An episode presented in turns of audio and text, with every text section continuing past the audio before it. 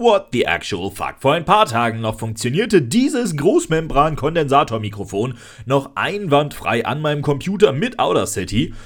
Ja, und jetzt wollte ich mal eine neue Podcast-Folge aufnehmen und schon geht's nicht mehr. Also zeichnen wir jetzt einfach erstmal alles mit QuickTime auf und importieren den ganzen Rotz dann in Audacity, um es hinterher zu schneiden und zu bearbeiten und so weiter. Ich äh, krieg einen Föhn. Und damit hallo und herzlich willkommen zur neuesten Folge dieses Podcasts. Es gab schon lange keine mehr. Ich kann jetzt gerade nicht mal sagen, wann das war. Moment. Am 6. Januar war das, sagt meine Podcast-App. Ist also tatsächlich schon eine ganze Zeit her. Worüber möchte ich heute mit euch reden? Äh, ja, ich kann es euch sagen tatsächlich. Und zwar über Strom. Wow, ein Elektroauto-Podcast, der über Strom spricht. Das ist ja voll toll. Ja, tatsächlich ist es das irgendwie so ein bisschen. Denn wir hatten in den letzten Wochen ein cooles Projekt, bei dem wir ein bisschen einen coolen Scheiß umgesetzt haben. Und zwar nicht nur auf der Verbraucherseite, sondern auch auf der Erzeugerseite. Wir haben nämlich tatsächlich endlich neue Wallboxen installiert. So, also nicht hier, wo ich mit meiner Freundin wohne, sondern in meinem Elternhaus. Aber dafür dann eben auch nicht nur eine, sondern gleich zwei. Und dafür dann halt eben nicht welche von VW, sondern Tesla Wall Konnektoren. Und ja, müssen wir uns drüber unterhalten. Ist ein wichtiges Thema. Angefangen hat das Ganze tatsächlich witzigerweise damit, dass wir es äh, ausprobiert haben. Und das ist tatsächlich mittlerweile schon über ein Jahr her. Ich habe einen Tesla Wall Connector. Und ein Copyright-Problem. Ja, äh, ich habe, nur um das mal erwähnt zu haben, hier ähm, einen, beziehungsweise nicht einen, sondern zwei Tesla Wall Connector für mein Elternhaus bestellt. Obwohl ich gar keinen Tesla habe. Wie kann ich eigentlich nur? Und Silvio hat auch gar keinen Tesla, dieser Schlingel. Ähm, lange Rede, kurzer Sinn. Der Tesla Wall Connector 3 soll ja auch jedes andere Auto laden. Und äh, genau das haben wir jetzt gerade auch ausprobiert und das funktioniert auch. Aber irgendwie haben wir gerade so kleine Probleme mit der Konfigurationsseite des Wall Connectors. Wall, wie heißt das Ding? Doch, Wall Connector. Tesla Wall Tesla Connector. Wall Connector, ja genau. Ja, jetzt gerade ist mir mein Ähm, WLAN das Problem, was hier dauernd Äh, Manchmal hilft es beim iPhone, das, das WLAN aus und wieder will. anzuschalten. Ja, er wollte gerade dauernd auf CarPlay wechseln. Aber wir haben hier gerade das Problem, dass wir nicht auf die Konfigurationsseite wieder raufkommen, obwohl wir eigentlich Interesse daran hegen, den äh, Wall Connector A umkonfigurieren zu können und B zurücksetzen zu können. Ich meine, alternativ biete ich dir gerne an, dass wir, wir haben den gerade, nur um das mal erwähnt zu haben, provisorisch, das ist so eine richtig unstrukturierte Aufnahme hier, ne? Äh, wir haben den, nur um das mal eben, ja, du musst das Auto wieder ausmachen, das funktioniert so nicht. ähm, oder wir nehmen mein Handy, habe ich gerade überlegt. Ach nee, ich habe die SSID dann. Ja, ist egal. Äh, die kann, den, ich, die den, kann ich ja. dir ja per AirDrop geben. Ja, warte. Ja, müssen wir jetzt mein Handy nehmen. Ende der Aufnahme. Wir haben auf jeden Fall massiv Probleme. Alles andere muss ich erzählen, wenn ich es erzähle.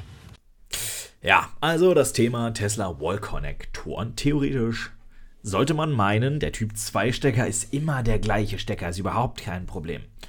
Und man sollte meinen, hey, das funktioniert, das ist ein genormtes Protokoll, das funktioniert immer, das ist einwandfrei, das ist ein, das ist offener Standard, also so halboffener Standard. Ich weiß gar nicht, wer hat da recht, ich habe mich damit nicht auseinandergesetzt, wem dieser Standard gehört.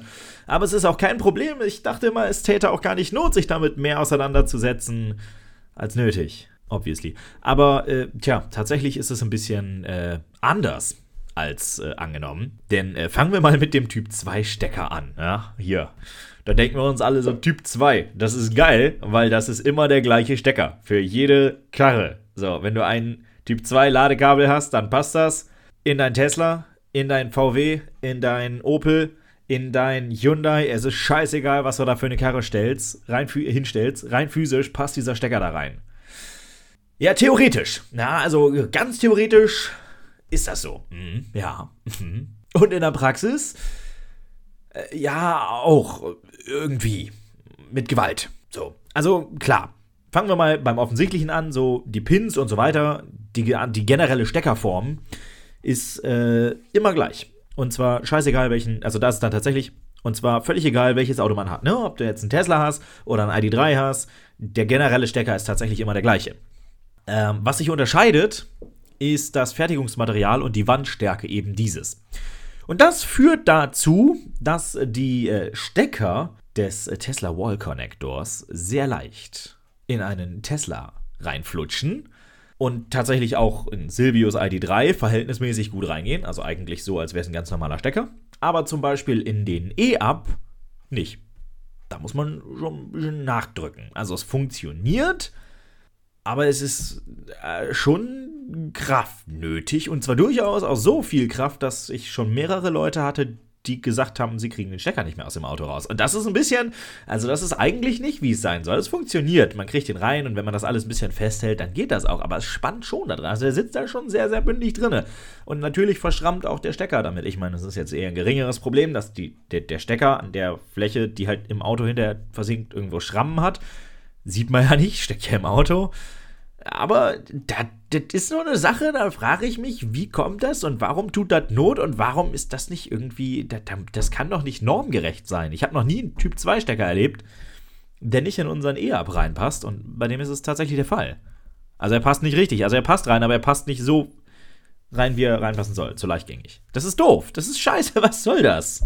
Naja, und protokollarisch muss man auch sagen, ähm, ich habe keine Ahnung. Äh, ich habe bisher noch kein Auto angetroffen, das äh, daran nicht lädt, muss man auch mal eben sagen. Wir haben den Wall Connector von Tesla der dritten Generation. Aber man findet mindestens im Internet sehr, sehr viele Berichte, dass Wall-Konnektoren der zweiten Generation gerne streiken, was zum Beispiel ähm, Hyundai-Fahrzeuge anbelangt. Der Ionic 5 lädt angeblich, hab ich, ich habe leider keinen, so, ich bin noch nicht zugekommen, das auszuprobieren, aber der Ionic 5 beispielsweise soll angeblich nicht am Tesla Wall Connector korrekt laden, beziehungsweise dann nur mit irgendwelchen Reinsteck-Rauszieh-Hacks. Und irgendwie äh, habe ich das Gefühl, dass der Tesla Wall Connector so einer der allerersten ist, der da so ein bisschen Mucken macht. So. Also ich, ich weiß nicht, woran das liegt, muss ich mal ganz ehrlich sagen. Ich habe noch nie gehört davon dass irgendeine Wallbox ein generelles Problem mit irgendeinem speziellen Auto hat, das sich an die Typ 2 Norm hält. So, das ist halt schon, äh, naja, komisch. Okay, aber fangen wir mal ganz äh, chronologisch an. Wie lief das Ganze eigentlich ab? Schritt 1. Wir haben uns gedacht, ähm, wir haben ein altes Garagengebäude, das hat äh, drei Garagen und ein bisschen zusätzliche Räumlichkeiten und so weiter hinten drum, wo Fahrräder gesparkt werden und so weiter und so fort. Und das ist äh, am elektrischen Strom angeschlossen seit den äh, 1930er Jahren, glaube ich. Und dementsprechend sind die ganzen Zuleitungen und so weiter, die dahin führen, auch entsprechend alt. Da es zum Zeitpunkt, als wir das Ganze geplant haben und angefangen haben, immer noch die Förderung vom Bund gab für Ladeinfrastruktur und uns mehr oder weniger klar war, dass wir die Ladeinfrastruktur nicht auf dem bestehenden Kabel installieren können, haben wir uns gedacht, ähm, lass uns das mal alles an, in Angriff nehmen und einfach ein neues, ordentliches, dickes Kabel dahin ziehen, das erstmal nur für die Ladeinfrastruktur gut ist, aber eben im Zweifelsfall in Zukunft bei einem Ausfall oder einer unzureichenden Dimensionierung des bestehenden Kabels auch für alles andere genutzt werden kann. Dementsprechend knüppeln wir dann richtig dickes Kabel rein und das haben wir auch gemacht. 4x25 Quadrat ist das, das ist ein solides Ding. Da geht richtig Leistung durch. So viel Leistung tatsächlich, dass wir nämlich auch die äh, dritte Garage im Zweifelsfall mit äh, einer entsprechenden Wallbox ausstatten können und ähm, das Kabel nicht zum Flaschenhals wird. Aktuell haben wir das nicht, weil die ähm, Förderrichtlinien besagen ja nun mal, dass man nur 16 Ampere gefördert kriegt als Privatperson und so weiter und so fort. Und dementsprechend ist das Kabel eigentlich aktuell ein völlig überdimensioniertes Kabel, aber es liegt da nun mal und es funktioniert halt und dementsprechend liegt es da jetzt für die Zukunft einfach das Ganze, da hatten wir ein bisschen Glück. Wir brauchten 35, fast 40 Meter von diesem Kabel. Mhm. Als ich gesehen habe, dass dieses Kabel solide 18 Euro kostet, pro Meter, nicht auf der ganzen Strecke, habe ich mich natürlich ein bisschen gefreut. Und ähm, ja, dann äh, haben wir das trotzdem gemacht. Äh, das Gute war, dass wir zumindest bei den Erdbauarbeiten ein bisschen sparen konnten. Ein äh, Kumpel von uns hat einen Mini-Bagger und den habe ich einfach mal ganz lieb gefragt, ob der das nicht machen würde. Und der hat gesagt, ja, komm, kannst du in Natura bezahlen. Dementsprechend hat er ein bisschen Leberwurst gekriegt und so weiter. So funktioniert das in manchen Regionen Deutschlands ja glücklicherweise immer noch. Dann hat er äh, diesen Graben gegraben und irgendwann kam meine Oma noch vorbei und fragte, ob wir da eigentlich Wasserleitungen verlegen würden. Und da sagte ich, nee, Strom. Und dann guckte sie mich ganz entsetzt an ja, also Simon war sehr motiviert bei der Arbeit. Das Kabel ist so tief eingebuddelt, der Strom friert nicht ein. Da sind wir sicher. Aber es ist Gott sei Dank auch noch nicht so tief, dass die Erdwärme zu einer relevanten Erhöhung des Leitungswiderstandes führt. Aber er ist kurz davor gefühlt. Gut, Spaß beiseite. Das gemacht und ähm, ja, aus der, in der Garage rausgeführt, durchs Fundament, ein neues Fundament gesetzt und so weiter und so fort, beziehungsweise ein Eckfund, also eine Ecke vom alten Fundament rausgerissen, Leerrohr durch, neues äh, Fundament wieder rein, bei der Gelegenheit auch Netzwerk und so weiter, alles damit durchgezogen. Wenn man schon mal dabei ist, kann man das ja machen. Da mussten wir am anderen Ende des Kabels leider noch durch eine Hauswand. Da äh, die Wand eine Stärke von etwa 35 cm hat, habe ich mir da einen entsprechenden Bohrer organisiert also eine Bohrmaschine dafür, hatte ich zur Hand, einen passenden Bohrer, leider nicht.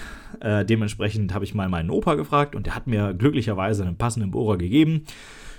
Ja, und dann haben wir angefangen mit dem Bohren und das hat auch ganz hervorragend funktioniert, bis dann irgendwann einmal gut geknallt hat. Und dann äh, ja, haben wir festgestellt, dass von der Hauptverteilung ja, nicht nur von unten die dicken Kabel reinkommen, sondern oben ja auch noch die Kabel zum Neubau und zum Zwischenbau rausführen und davon haben wir eins erwischt. Das war auf solide 50 Ampere abgesichert. Die Sicherung hat uns einen freundlichen Gruß dagelassen. Und dann war es dunkel.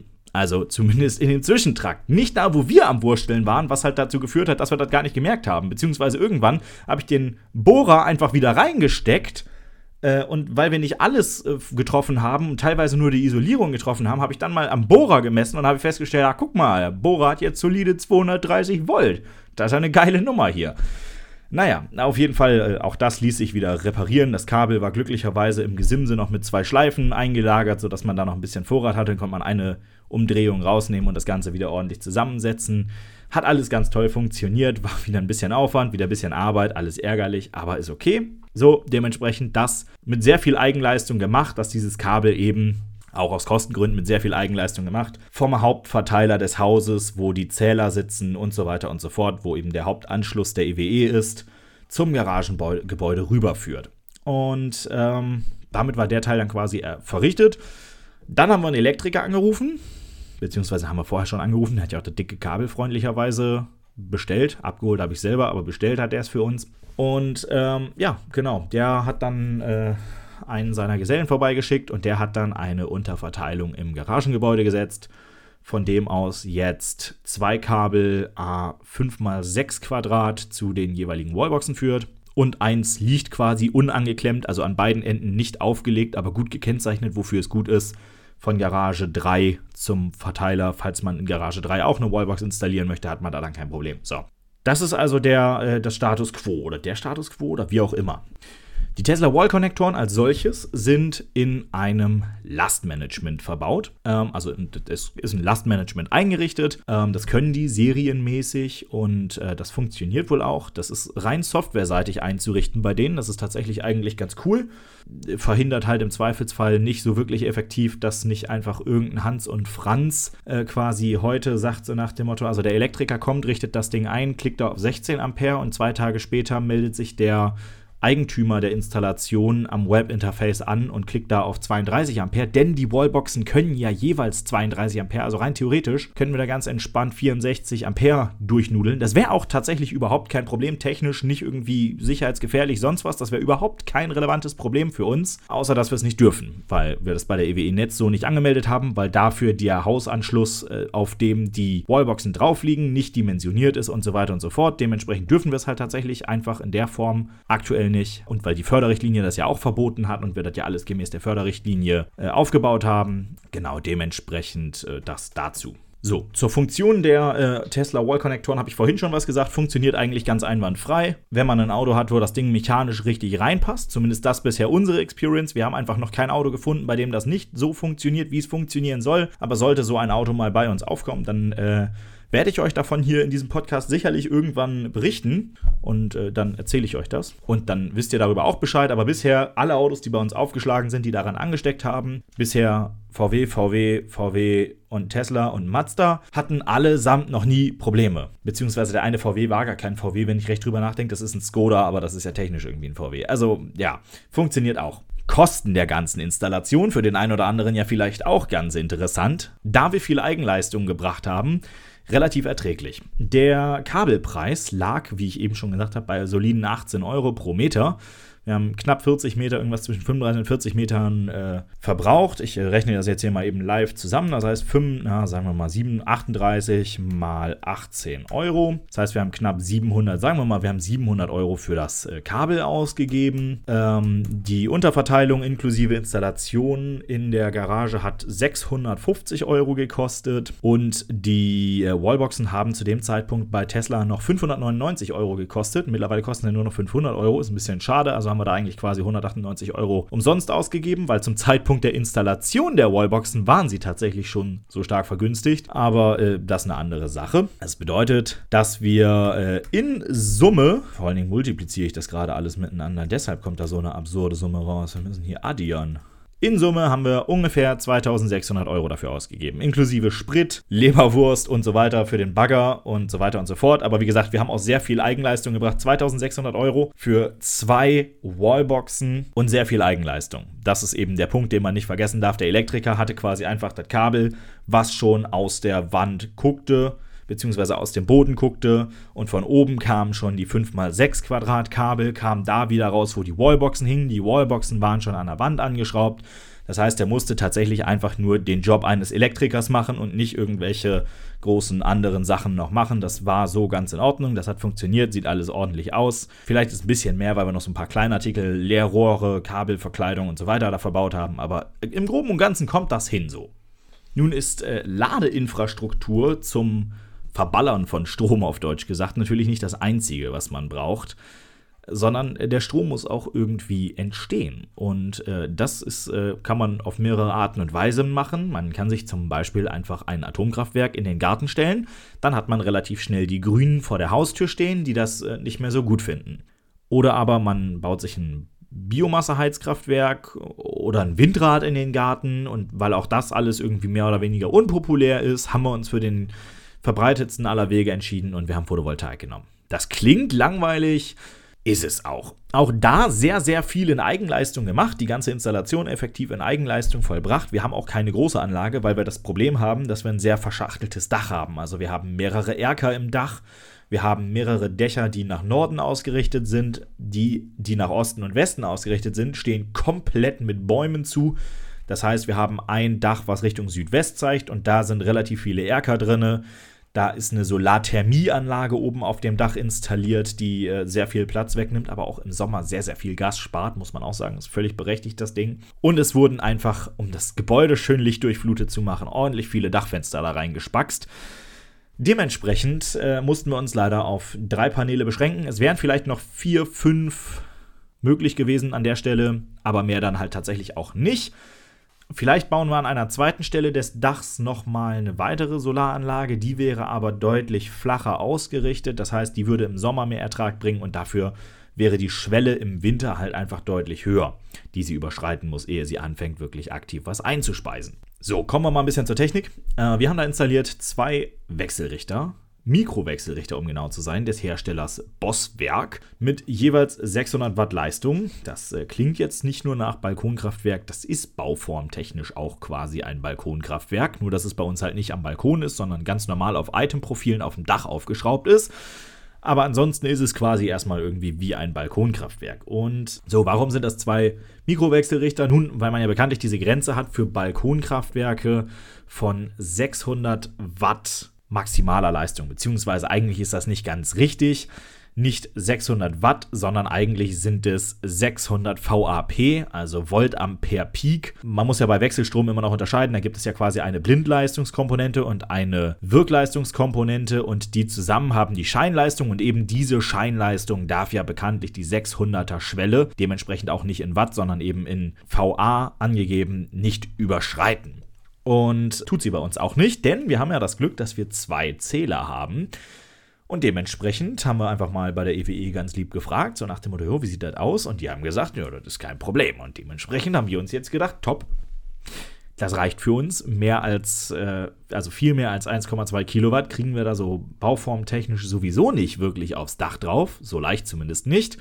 Also fangen wir damit erstmal an. Und das haben wir dann so gesagt und das haben wir dann auch so getan und dann haben wir das alles installiert und das funktioniert auch äh, herrlich und ganz wunderbar und erzeugt gerade in diesen aktuell sehr sonnigen Märztagen hier jetzt am Ende des Märzes nochmal ordentlich Strom und das funktioniert ganz hervorragend. Ähm, wir haben auch darauf geachtet, dass wir die beiden, die zwar auf unterschiedlichen Zählern liegen, also eigentlich könnten wir da mehr oder minder machen, was wir wollen, machen wir aber tatsächlich nicht. Wir haben darauf geachtet, dass wir beide ähm, auf verschiedene Phasen drauflegen, was ja einfach quasi am Ende des Tages äh, dem Netz mehr oder weniger dienlich ist. Es wird immer gesagt, die Verbraucher kümmern sich nicht ums Netz. Äh, sollten wir eigentlich tun. Ich finde das total schwachsinnig. So, die EWE e muss ihr Netz beschützen, ja klar, aber was habe ich davon, das Netz in irgendeiner Form unnötig zu strapazieren? Weil äh, klar, die EWE e verdient kein Geld mehr, wenn der Strom ausfällt, aber ich habe dann verdammt nochmal keinen Strom mehr. Also ich sitze dann im Dunkeln und komme nicht mehr mit dem Auto weg oder mit dem Roller weg oder das ist doch alles scheiße. Also von daher, äh, genau, haben wir auch drauf geachtet und äh, dementsprechend erzeugen wir jetzt auch unseren eigenen Ökostrom und ich äh, kann euch auch gleich mal eben flott sagen, was das kostet. Die Rechnung habe ich nämlich gerade hier zur Hand und zwar so, und zwar hat das Ganze gekostet für die Photovoltaikpaneele und die beiden Wechselrichter insgesamt 1096 Euro. Ähm, ich habe den Versand nicht mit reingerechnet. Der Versand hat gekostet 44,50. Allerdings war das nicht ausschließlich hierfür. Also sagen wir mal, entfallen anteilig ungefähr 30 Euro Versand auf dieses Projekt.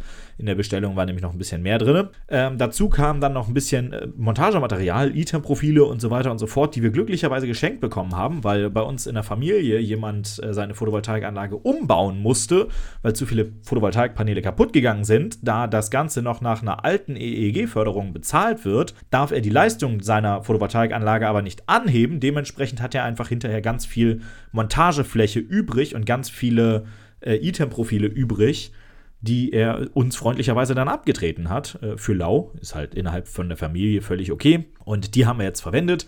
Dazu kam dann auch so ein bisschen Kleinkram, Material, ein paar hundert Meter, ein paar hundert Meter, ein paar Meter NIM-Kabel, ähm, irgendwelche Schrauben und so weiter. Rechnen wir also nochmal 100 Euro grob im Ganzen drauf, was wir da noch für ausgegeben haben.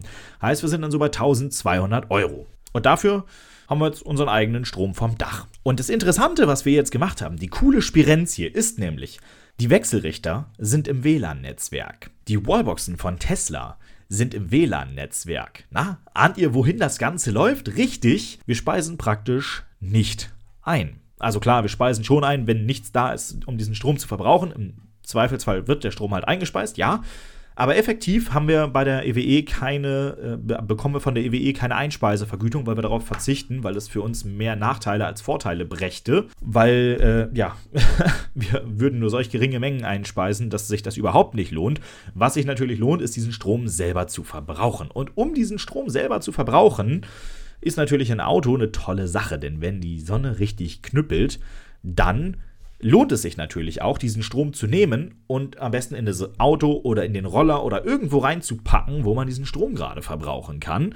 Und dementsprechend habe ich mir da ein bisschen Gedanken zu gemacht und da sowohl die Wechselrichter mit einem REST API ausgequetscht werden können, blöd gesagt, als auch tatsächlich die Wallboxen über ein entsprechendes API herumkommandiert werden können, habe ich da so ein bisschen äh, Spielerei betrieben und habe mir gedacht, so nach dem Motto, naja, hm, unsere Photovoltaikanlage liefert in der Spitze auf einer Phase knapp 3 Ampere. Das ist jetzt irgendwie nicht so berauschend, dass man damit die Karre aufladen könnte. Aber warte mal, lass mich ganz kurz drüber nachdenken. Zum Beispiel der E-Up, der lädt sowieso nur einphasig. Also ist das, dass das nur auf einer Phase ist, sowieso verhältnismäßig okay. Und dass das 3 Ampere sind, nun mit 3 Ampere kannst du nicht laden, also kannst du schon, aber das bringt tatsächlich dann relativ wenig, weil in der Phase der Ladekurve, also der Ladeleistungskurve, ähm, tatsächlich der Wirkungsgrad relativ niedrig ist, weil einfach die ganze Ladeelektronik im Auto bestromt, betrieben werden muss und so weiter und so fort und quasi kaum noch Strom übrig bleibt, den man effektiv speichert. Das fängt beim E-Up so etwa ab 6 Ampere an. Und dementsprechend habe ich mir gedacht, so nach dem Motto, ja, aber 50 Prozent, also am, ab, ab 6, also in dieser Phase von 6 bis 15 Ampere hat das Auto seine maximale Effizienz beim Laden. In diesem Bereich liegt er. Das ist auch so ein bisschen plateauförmig. Das ist total in Ordnung dann. Und dementsprechend dachte ich mir so, wenn wir bei 6 quasi schon auf dem praktischen Maximum sind, dann ist das doch eigentlich super attraktiv. Dann nehmen wir einfach den Strom, den die Photovoltaikanlage liefert und multiplizieren den mit 2. Dann haben wir nämlich immerhin 50% Strom von der eigenen Photovoltaikanlage und speisen quasi nichts mehr ein. Und das ist cool. Und das habe ich gemacht mit einem Raspberry Pi, der bei uns sowieso die ganze Zeit durchläuft, weil er auch das restliche Smart Home betreibt und so weiter und so fort und ein paar Spirenzchen. Und dementsprechend ist das eine super coole Sache. Genau. In Sachen Phasigkeit wird das Ganze nicht in irgendeiner Form beschränkt. Das heißt, wenn man ein dreiphasiges Auto dran steckt, dann lädt es tatsächlich zwar auch nur mit 6 Ampere, aber es lädt dann halt eben auf allen drei Phasen mit 6 Ampere. Das bedeutet effektiv, dass man nicht mehr die Hälfte, sondern nur noch ein Sechstel aus Eigenproduktion hat. Aber das ist dann nun mal so, mehr können wir nicht herstellen. Langsamer Laden ist wirtschaftlich nicht möglich. Nützt also alles nichts, ist aber ja auch total in Ordnung, weil man muss ja quasi nur den eigenen Strom irgendwie effektiv nutzen. Und der Punkt ist ja eben auch, wenn die eigene Photovoltaikanlage gerade viel Strom herstellt, dann äh, produzieren wahrscheinlich auch die Photovoltaikanlagen der eigenen Nachbarn und im Umland auch relativ viel Strom. Also hat man trotzdem am Ende einen relativ sauberen Ökostrom im Auto und nicht irgendwelche Abschaltprobleme, weil irgendwelche Netzkapazitäten unzureichend werden, man das abschaltet. Na, man muss ja am Stromnetz immer ein ausgeglichenes Verhältnis von Einspeisung zu Entnahme haben und äh, ja, ich habe mir gedacht, das macht ja schon Sinn, das durchaus äh, genau nachzumodellieren. Wenn wir viel Strom haben, dann beziehen wir auch viel Strom und wenn wir wenig Strom haben, beziehen wir auch wenig Strom und es funktioniert. Das ist cool, finde ich, denke ich mir. So. So, und das ist so das Projekt gewesen, was wir die letzten Wochen und Monate gefühlt immer so gemacht haben und was ich irgendwie 20 Mal angeteasert habe. Und eigentlich ist es vielleicht auch gar nicht so spektakulär, wie ich es immer gehalten habe ähm, weil eigentlich ist es relativ äh, normaler Shit. So, das kann man auch quasi alles von der Stange kaufen, so eine Photovoltaikanlage, eine Wallbox, Überschussladen, gib ihm. So, und das ist halt cool, weil man es mit den eigenen Händen irgendwie geschaffen hat in weiten Teilen, weil es funktioniert, weil es sich wirtschaftlich schlicht und ergreifend auch einfach lohnt und dementsprechend, ich finde das geil und deshalb wollte ich euch davon auch erzählen. Ihr könnt mir ja mal erzählen, gerne eine Mail schreiben oder wenn ihr mich persönlich kennt, dann könnt ihr mir das auch persönlich erzählen, äh, was ihr von diesem Konzept haltet, äh, ob ihr Interesse an äh, Balkon-PV-Anlagen habt oder sowas, weil äh, ich habe da mittlerweile ganz gute Connections tatsächlich, muss ich mal ganz kurz einwerfen.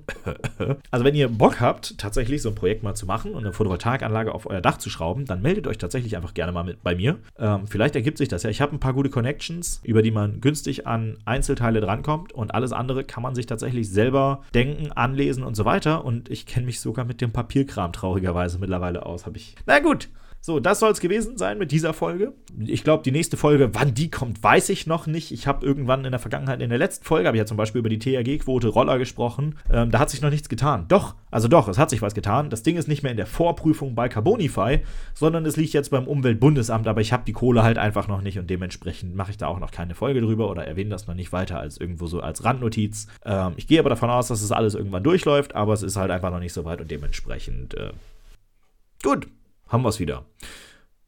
Ja. Gut. Tschüss. Eine kleine Anmerkung habe ich noch. Ihr könnt diesen Podcast künftig ganz einfach mitgestalten. Sendet dazu einfach eure Frage, Anmerkung, Kritik oder eure Wünsche per Mail an elektro@hendrikfinke.com. Gerne könnt ihr eure Frage auch als Audio anhängen, dann kann ich euch nämlich ganz einfach und elegant hier mit zu mir in den Podcast holen.